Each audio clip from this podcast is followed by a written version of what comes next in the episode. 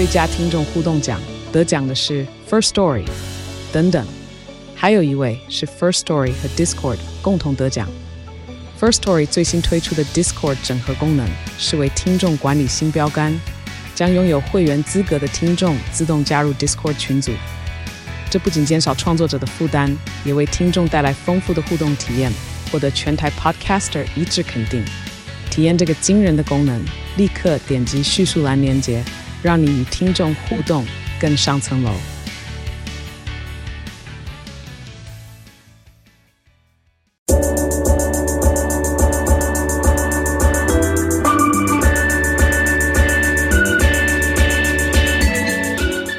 嗨，大家好，欢迎收听午后女子会 Afternoon Girls Club。我是雨洁，我是舒雨。那我们这一集就是延续上一周跟大家聊过的《危老灵魂清单》一九九零电影的片单分享。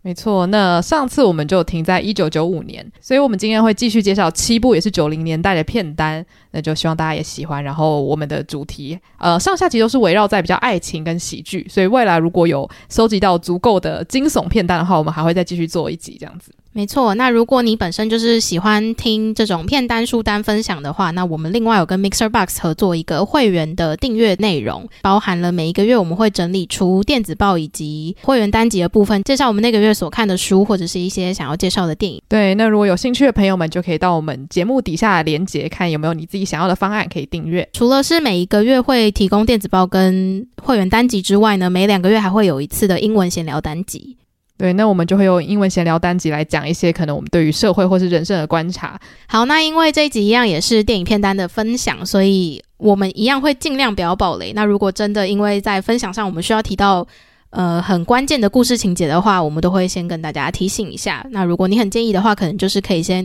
看完我们这个片单里面的一些电影之后再来收听。首先，我们要从一九九五年继续接下去。那这部片大家应该都非常非常的熟悉，就是《爱在三部曲》的第一部。爱在黎明破晓时。嗯，说实在的，他的三部曲我每次都记不起来，就是因为他都取得很很有诗意。第二部、第三部你还记得吗？我其实三部都没看过。哦，哦真的哦。对，但我觉得他英文就是很很那个直白啦，就是 before sunrise，然后 before sunset，然后还有 before midnight，反正他就是时间嘛。对。然后我觉得这一部他最有名的部分就是他一直一直一直一直讲话。你应该知道这个特点，对不对？嗯，对。那他的那个男女主角呢，都现在都是非常有名的大明星，就是伊森霍克跟朱莉蝶尔这样子。然后我记得我第一次看这部片的时候，应该是我大一还是大二，那个时候还可以去那个出租店租 DVD，大概就是在那个出租店真的要整个消失的末期。然后有一次，那时候还有百事达吗？那时候，嗯，百事达好像不见了，白鹿洞，嗯。那种叫不出名字，就是那种什么明达出租店之类，就那种很像自己独立经营的那一种。然后我还记得。哦，那个下午真的很浪漫。我跟我一个好朋友，然后我们就去出租店，然后我朋友就说：“哦，那我就把我最喜欢的片全部都拿出来。”他可能就拿了九部片，然后就排在地上，然后我们就决定说：“今天我到底要带哪五部片回家看？”这样子。然后那时候他就介绍给我很多真的很好看的片，然后包括之前我们在节目中有提到那个《情迷哈瓦那》，嗯，也是在那个时候我第一次看。然后当时我就把《爱在黎明破晓时》就是带回家看，然后看的时候我就觉得很惊奇，就是因为你知道这部片它充满了很多对话，可是你实际看的时候，你真的会超级佩服那个编剧到底怎么写出来的，因为他就是在讲说一个美国男生，然后跟一个法国女生，他们在有一次搭火车的时候相遇了。一开始只是搭个话，然后开始小聊一下，结果之后就聊聊聊聊聊聊到他们下火车，继续聊聊聊聊聊，然后聊到深夜，但他们就是有一种那个对话就是完全停不下来的流动这样子，所以他们就搭起了这个情谊的桥梁。然后，当然，第二集、第三集他探讨的就是比第一集这种微微的情愫还要更多的，例如说，再一次相见之后，他们要怎么决定把这个关系调到哪里去？然后第三集的话，应该就是在讲说，他们两个是已经在一起很久，然后接下来这个关系到底要往哪里走？所以我觉得第一集看的是心情会，我说真的很好啦，因为我觉得二三集他在探讨的爱情是更那个层次是比较复杂一点的，所以你可能看的时候会觉得，哦，心心里有一点。就是不知道该怎么感受这样子，但是我觉得第一集看的时候，你会觉得真的很想要试试看这样子的一次相遇，不管是爱情还是就是萍水相逢的友情，我觉得都是很浪漫的。就是你遇到一个人，然后你们的对话是真的是天南地北，然后就是天文地理跟什么哲学什么的都乱聊。然后我觉得他就会有点让我想到我上一集提到的那个西雅图夜未眠，就是比较老派的约会那种感觉吧。虽然我没看过这部电影，可是我真的听过非常多关于这部电影的盛赞的内容。嗯、然后还有就是他的对话很常会被截取成为什么京剧名言放在网络上面，所以大概都知道他们一直在聊天，以及他们聊天的内容是哪一个方向的。嗯。然后我觉得它很吸引我，会想要就是依旧把它放在我的待看片单里面，是因为它算是呃一部非常具体去描绘出，就是你其实平常在身边问你很多朋友他们是如何，就是觉得哦，今天遇到这个人就是他们的真命天子的过程，他们会有个要素就是这个，我跟他什么话都能聊，嗯，我跟他第一次见面我们就聊了十个小时，或者是聊到我们睡着，对。然后其实你以前听到这些故事的时候，你会想说。到底要聊什么？然后后来就是可能大概看了非常多网络的文章，然后提到了就是《爱在黎明破晓时》这部电影里面他们提到的一些聊天的主题的时候，你就可以发现这些主题真的是可能前一个跟后一个完全没有关联性，可是他们就是突然间想到了，突然好奇对方怎么想的，所以我们开始聊。嗯，然后我觉得这个聊天的氛围很好。就是他在问你之前，他也没有要预期你听到什么样的回答，他可能就只是真的很好奇这个 moment 我遇到这个人，他对于这个主题有什么样的想法，然后他在分享他的想法。你们可能会同意彼此，可能会就是觉得彼此的观点是需要再经过讨论的，但是最终的结果都不是为了说服其中一方而去发起的一个聊天内容。对，所以我觉得可能在看的过程中就是会觉得很舒服吧。嗯。虽然我没有看过，但是可以预想应该是一个很舒服的观影。可是我跟你讲，我现在就是因为从我知道这部电影到目前为止，可能快十年，但我都还没有看过嘛。然后我对他的期望就一直叠上去，一直叠上去，一直叠上去，导致我现在有一点不敢打开来看，因为我不知道我会不会失望。欸，可是我觉得这部片很难让人失望的点，嗯，我不这样讲也很怪，但是就是我觉得这部片我在看的当下会发现说，哦，它因为没有一个特定的剧情。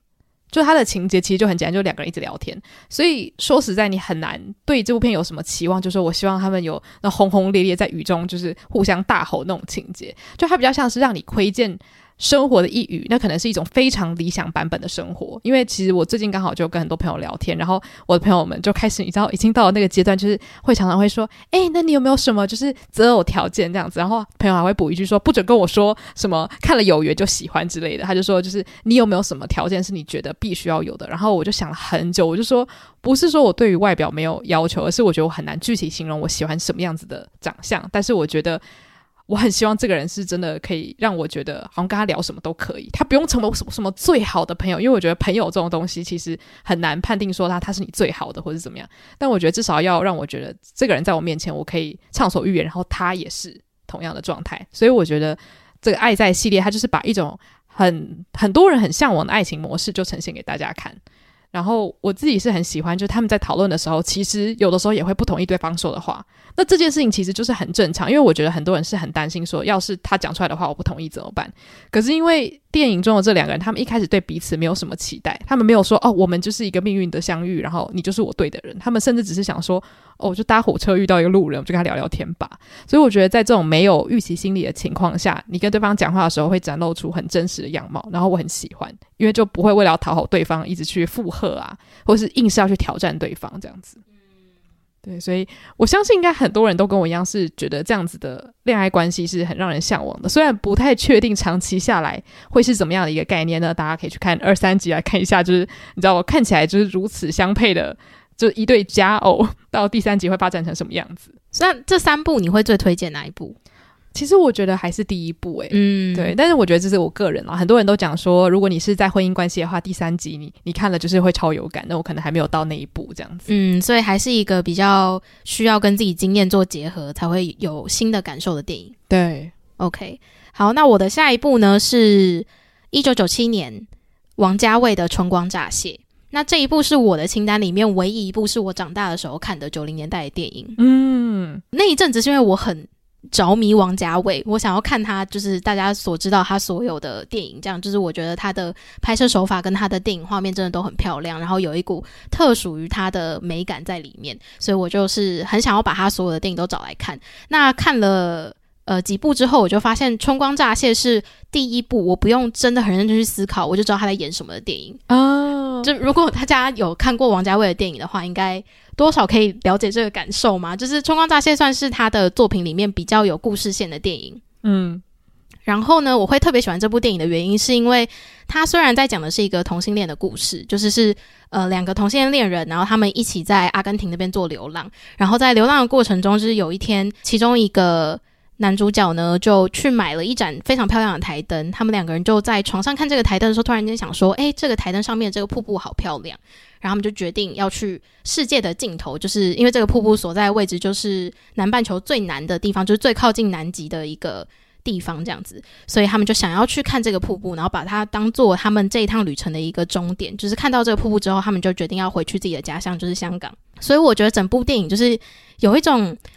在流浪的人，然后他们为了找到一个目标，让自就是告诉自己说，我们不可以再这样继续下去了，我们要终结这个虽然很浪漫，但是有点飘忽不定的生活。嗯，对的那种算是使命感嘛？但是又加上一点亡命鸳鸯的感觉。然后在就是寻找这个瀑布的过程当中，他们也有经历了一些情侣上面的争吵，所以当然，呃，也有分开的时间，然后分开后再相聚的时间，然后最后就是还有一个很惊喜的角色出现，然后让他们认知到说，其实彼此最爱的还是对方这样。嗯，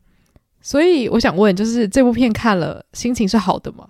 我觉得还可以。Oh, OK，对，就是。我喜欢他，还有一个很重要的原因，是因为他虽然主角们是同性恋，可是，在看的过程中，我没有觉得这是一个所谓的同性恋爱情，嗯，就是它就只是一个爱情故事而已。其实主角们的性别或者是呃性取向，可能都不是这个电影的重点。它其实就是想要讲一对相恋的恋人，他们在这种流浪的过程中遭遇到各种事情，然后他们究竟是会一起面对，还是他们受不了，所以要分道扬镳？嗯，那分道扬镳之后，他们彼此又对。对方真实的想法是什么？这样子的一个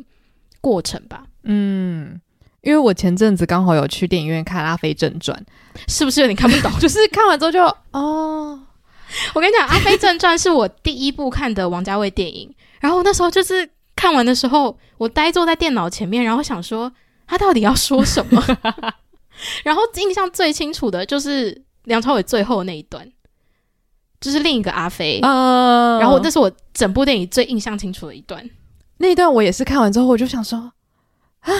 什么意思？就是我觉得这部片我需要花一点时间，就是稍微消化一下。然后我自己觉得我我很印象深刻是他开头，嗯，就是在讲那个时间的部分嘛，就说什么一分钟的朋友，对对对对对。然后就虽然说印象很深刻，可是其实你心里也会在想说，诶，所以到底是什么意思？我后来有发现，就是呃，王家卫的电影。一直给我一种，他就是想要拍这个画面，想要拍这个画面里面这两个人发生了什么样的事情，嗯，然后最终他才在把它拼凑成一部电影。嗯，那他自己的采访也有讲啊，就是包含像梁朝伟的采访里面也很常在说，其实跟王家卫拍电影是一件有点辛苦的事情，因为他是没有剧本的，然后他真的就是想到什么就拍什么。我觉得他太神了，就是说他居然可以把一堆可能在演的人都不知道是什么东西，然后最后把它剪成一个完整的电影，然后最后变成是好像大家看了之后好像都可以心领神会，他想要传达出来的一个意念这样子，所以他真的也算是艺术电影吧？对，因为他另外一部呃，应该很多人也喜欢的是那个《花样年华》，嗯，然后《花样年华》也是属于比较有故事情节的，然后它的画面非常的美，嗯，因为张曼玉在里面穿旗袍美到爆炸，而且我自己觉得好像年纪越大，就是说要回到这个围绕灵魂的部分，就是年纪越大越能够接受。不合逻辑的事情发生，嗯，就是我觉得我小时候在看电影的时候，我会真的很介意，就是为什么这一段剧情会这样演，它跟上一段剧情的关联性是什么？嗯，这个故事到底要说什么？可是我现在就是前阵子刚好看了那个李康生跟一个酒商合作，然后他自导自演的一部短的作品，然后叫《一念》，然后那个作品就是他把。呃，一张椅子，然后放在各个非常繁荣的街区，然后就是放在那边，然后他就坐在那椅子上面，然后拍着就是路上的人来来去去，来来去去，他都没有动这样子。然后我就想说，我以前一定会完全没有耐心看，但我那天就把那个影片看完了，嗯，然后我还觉得很好看，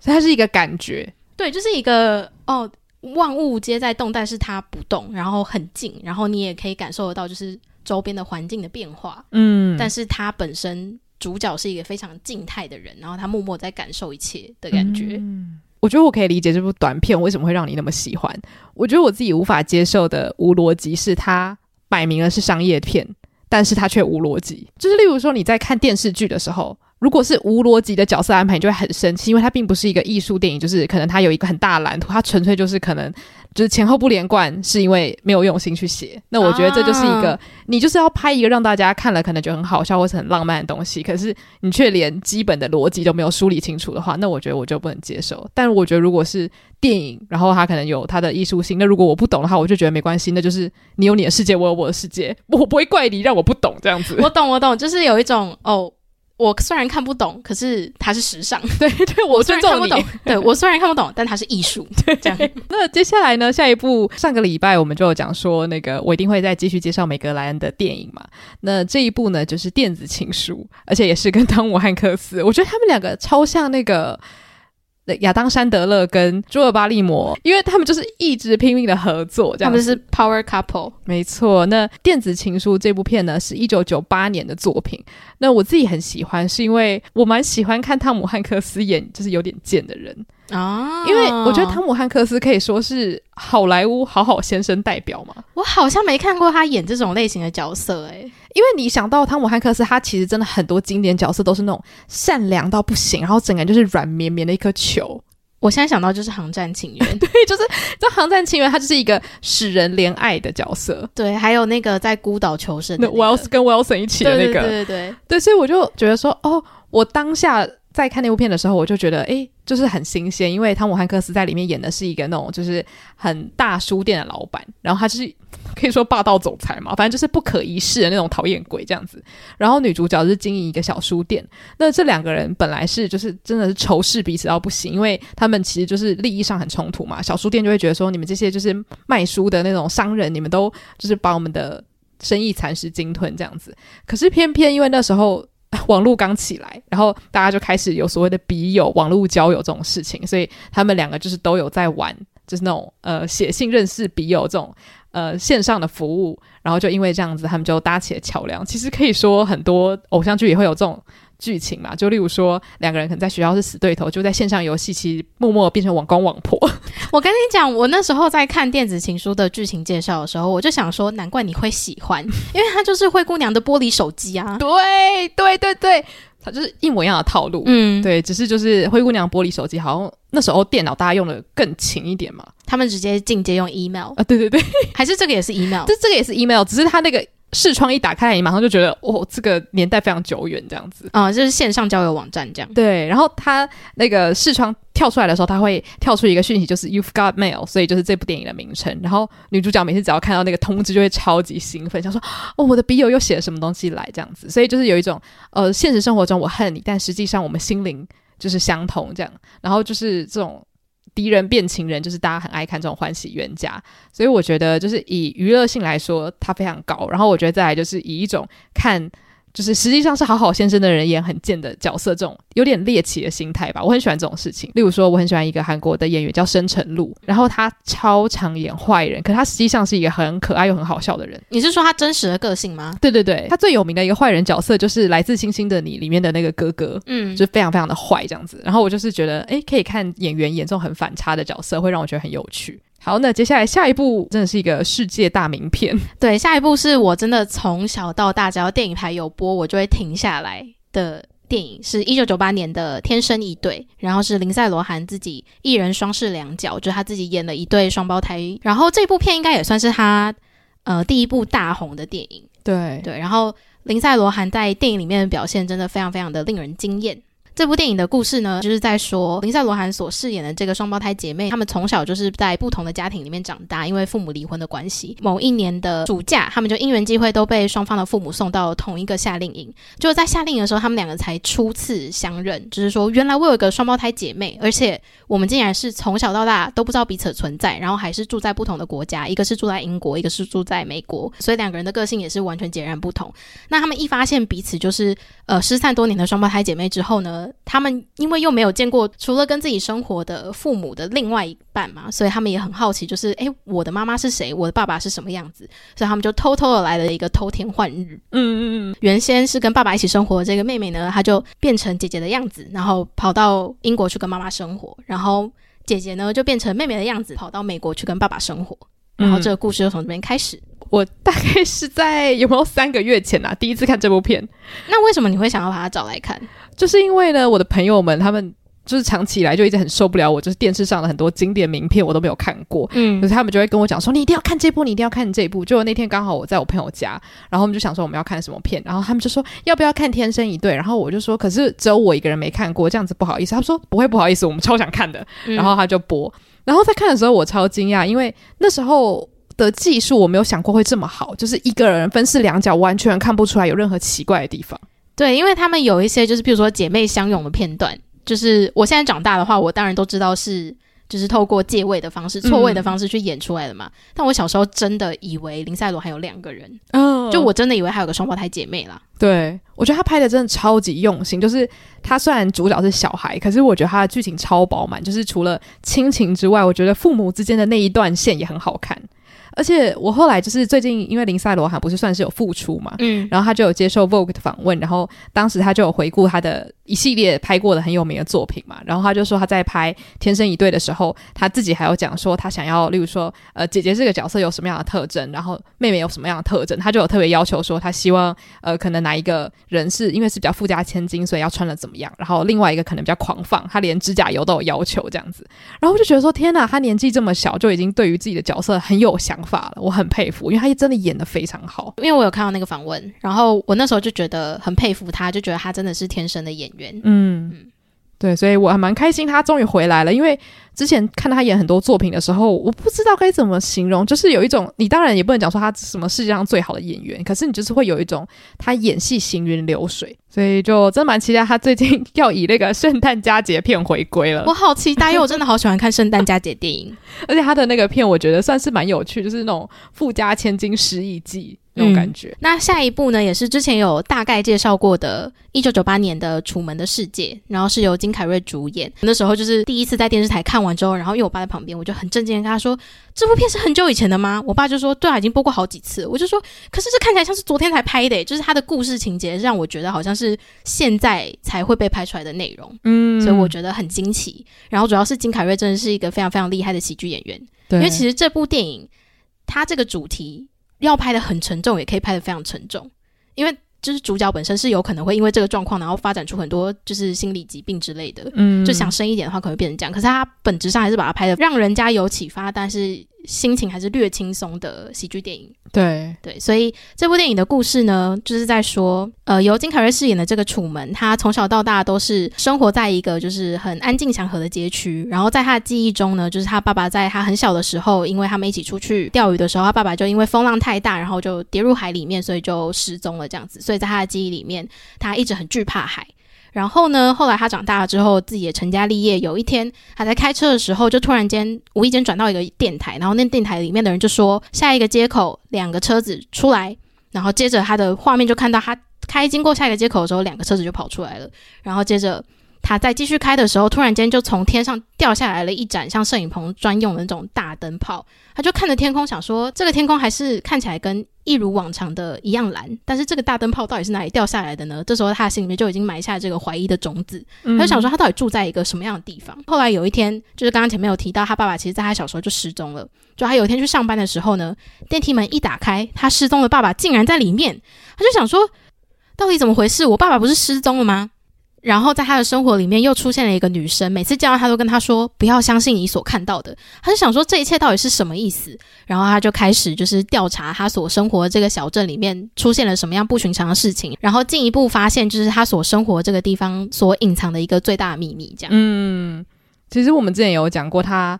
呃是以一个比较幽默的方式去包装嘛。可是如果你光听他讲，其实听起来很像惊悚片。对，就是，所以我刚刚才会说。他如果真的要往就是比较心理疾病那边走的话，也是有机会的。嗯，因为刚好现在的人很喜欢讲嘛，就是呃，有的人会甚至讲说，诶，会不会其实地球人都是外星人在玩的电电玩游戏？嗯，就是我们的一举一动其实都是他们决定好的，然后我们还自己沾沾自喜，想说啊，我我是我人生的主人这样子，就是我们有自由意志这样。对，所以我觉得《楚门的世界》它算是很走的很前面吧。非常前面，因为它是一九九八年，嗯，可是那时候电视算是非常非常蓬勃发展的时候，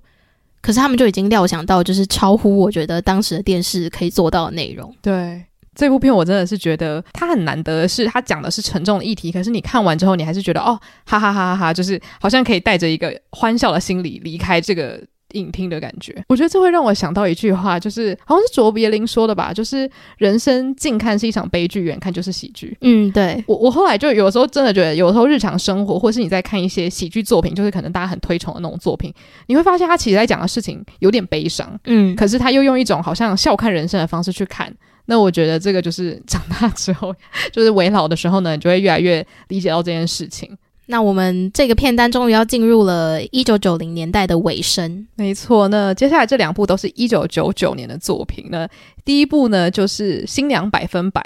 然后这部片应该也算是茱莉亚·罗伯兹，呃，算应该不算成名作吧，但应该算是她人生中的代表作。她的成名作好像是跟理查吉尔演的那个，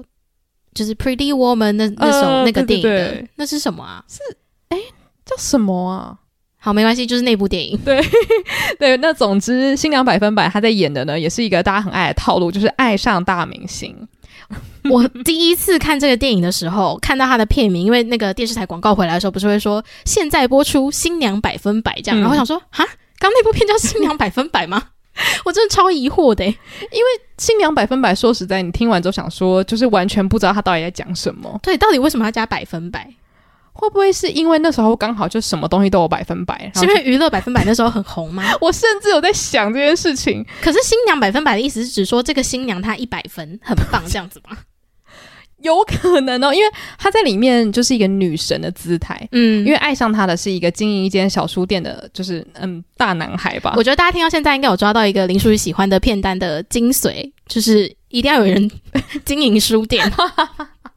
哎，对耶，刚刚好，而且听说就是那那间店就关起来了，就还蛮难过的。哦，所以它本来是一个真的存在的当地书店。对，我记得很多人会去类似朝圣，就是如果有去 Notting Hill 那边玩的时候，就会特别想要去看看这样。然后好像我是有看到有人讲说，哎，不见了。所以我那时候也蛮难过的，因为我真的很清楚记得，就是可能是因为经营书店这个东西太吸引我了，然后我就超级清楚的可以回想，就是他们第一次相见的时候，是他在店里面翻阅一些那种旅游书籍，然后他还跟他讲说，哦，可以介绍给你一些好吃的什么土耳其肉串什么的，我就觉得很怪，就是九零年代很多电影，说实在，你说他的对白有没有很有就是深度什么的，好像也还好，可是你就是会觉得他日常的让你记忆犹新。哦，我天哪，这完全就是少女小说，就是翻转啊，嗯、就是只是换成就是男生是平民老百姓这样子。然后我我觉得这部片很吸引人的地方，就是虽然它是很套路，但是它又不洒狗血，而且它让你看完整部片之后，你会觉得就是那种恬静的爱情是最好的。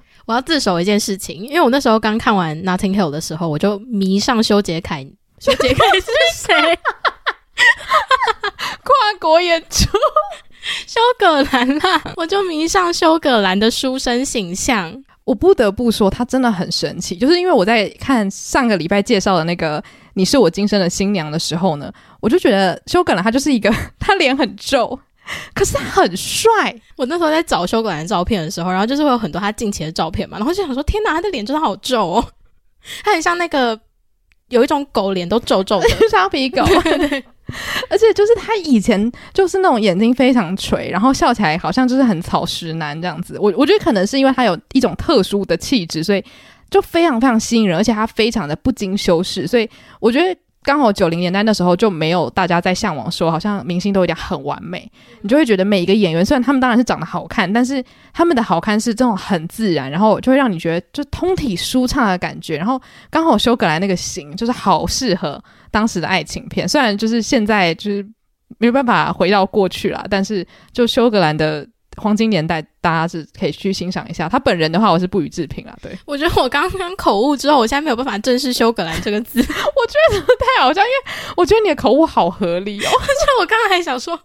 这是修杰楷，我没有要怪他，我只是觉得这个名字突然蹦出来，我自己也吓到。对，而且我我刚刚知道你久久无法平复那个心情，因为你刚刚只要讲到任何跟修有关的，我就一直想到。哦，跟大家道歉，我知道修格兰是谁，我也知道修杰楷是贾静雯的老公。哇、哦，真的太好笑！对，总之我觉得新娘百分百很推荐给大家，而且我不知道为什么，好像很多人都说要学英文可以看新娘百分百。总之，大家就是如果有兴趣的话，我觉得是可以把它找来，就是看一看，就是它给你的那种感觉，真的会让你看完就立刻超想要，就是去诺丁汉那边就是走一走。我想说，立刻超想要跟大明星结婚这样。跟大明星在一起还是有一些就是难题要面对啦。我觉得他也是美化这件事情，但是毕竟大家平常应该不是会有这样的烦恼。嗯，对。好，那最后我们终于要进到一九九九年的最后一部，也是我好喜欢好喜欢的一部，呃，算是 YA 片吧。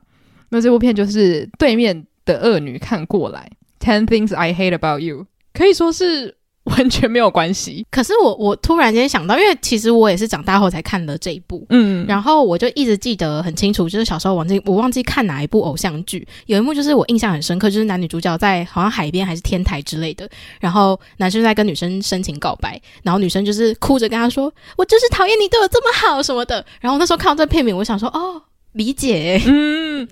对，因为这部片也是有一模一样的片段，就是说，呃，就是你这个不好，那个也不好，可是偏偏我就这么爱你，就是大概是这样子的一个。情节，那我这部片我很爱的点，当然是因为就我觉得演员的演技真的很不错，像男主角就是大家都非常爱的希斯莱杰，然后之前就有跟大家分享过，就是我对于一个演技好的男演员呢，我最大的心愿就是可以看他演一些就是很甜的爱情剧，那这部片就是完整了我对于希斯莱杰的期望，就是他要演一部就是这么这么甜很可爱的剧这样子，这一部也算是翻拍经典名著，就是莎士比亚的《驯悍记》。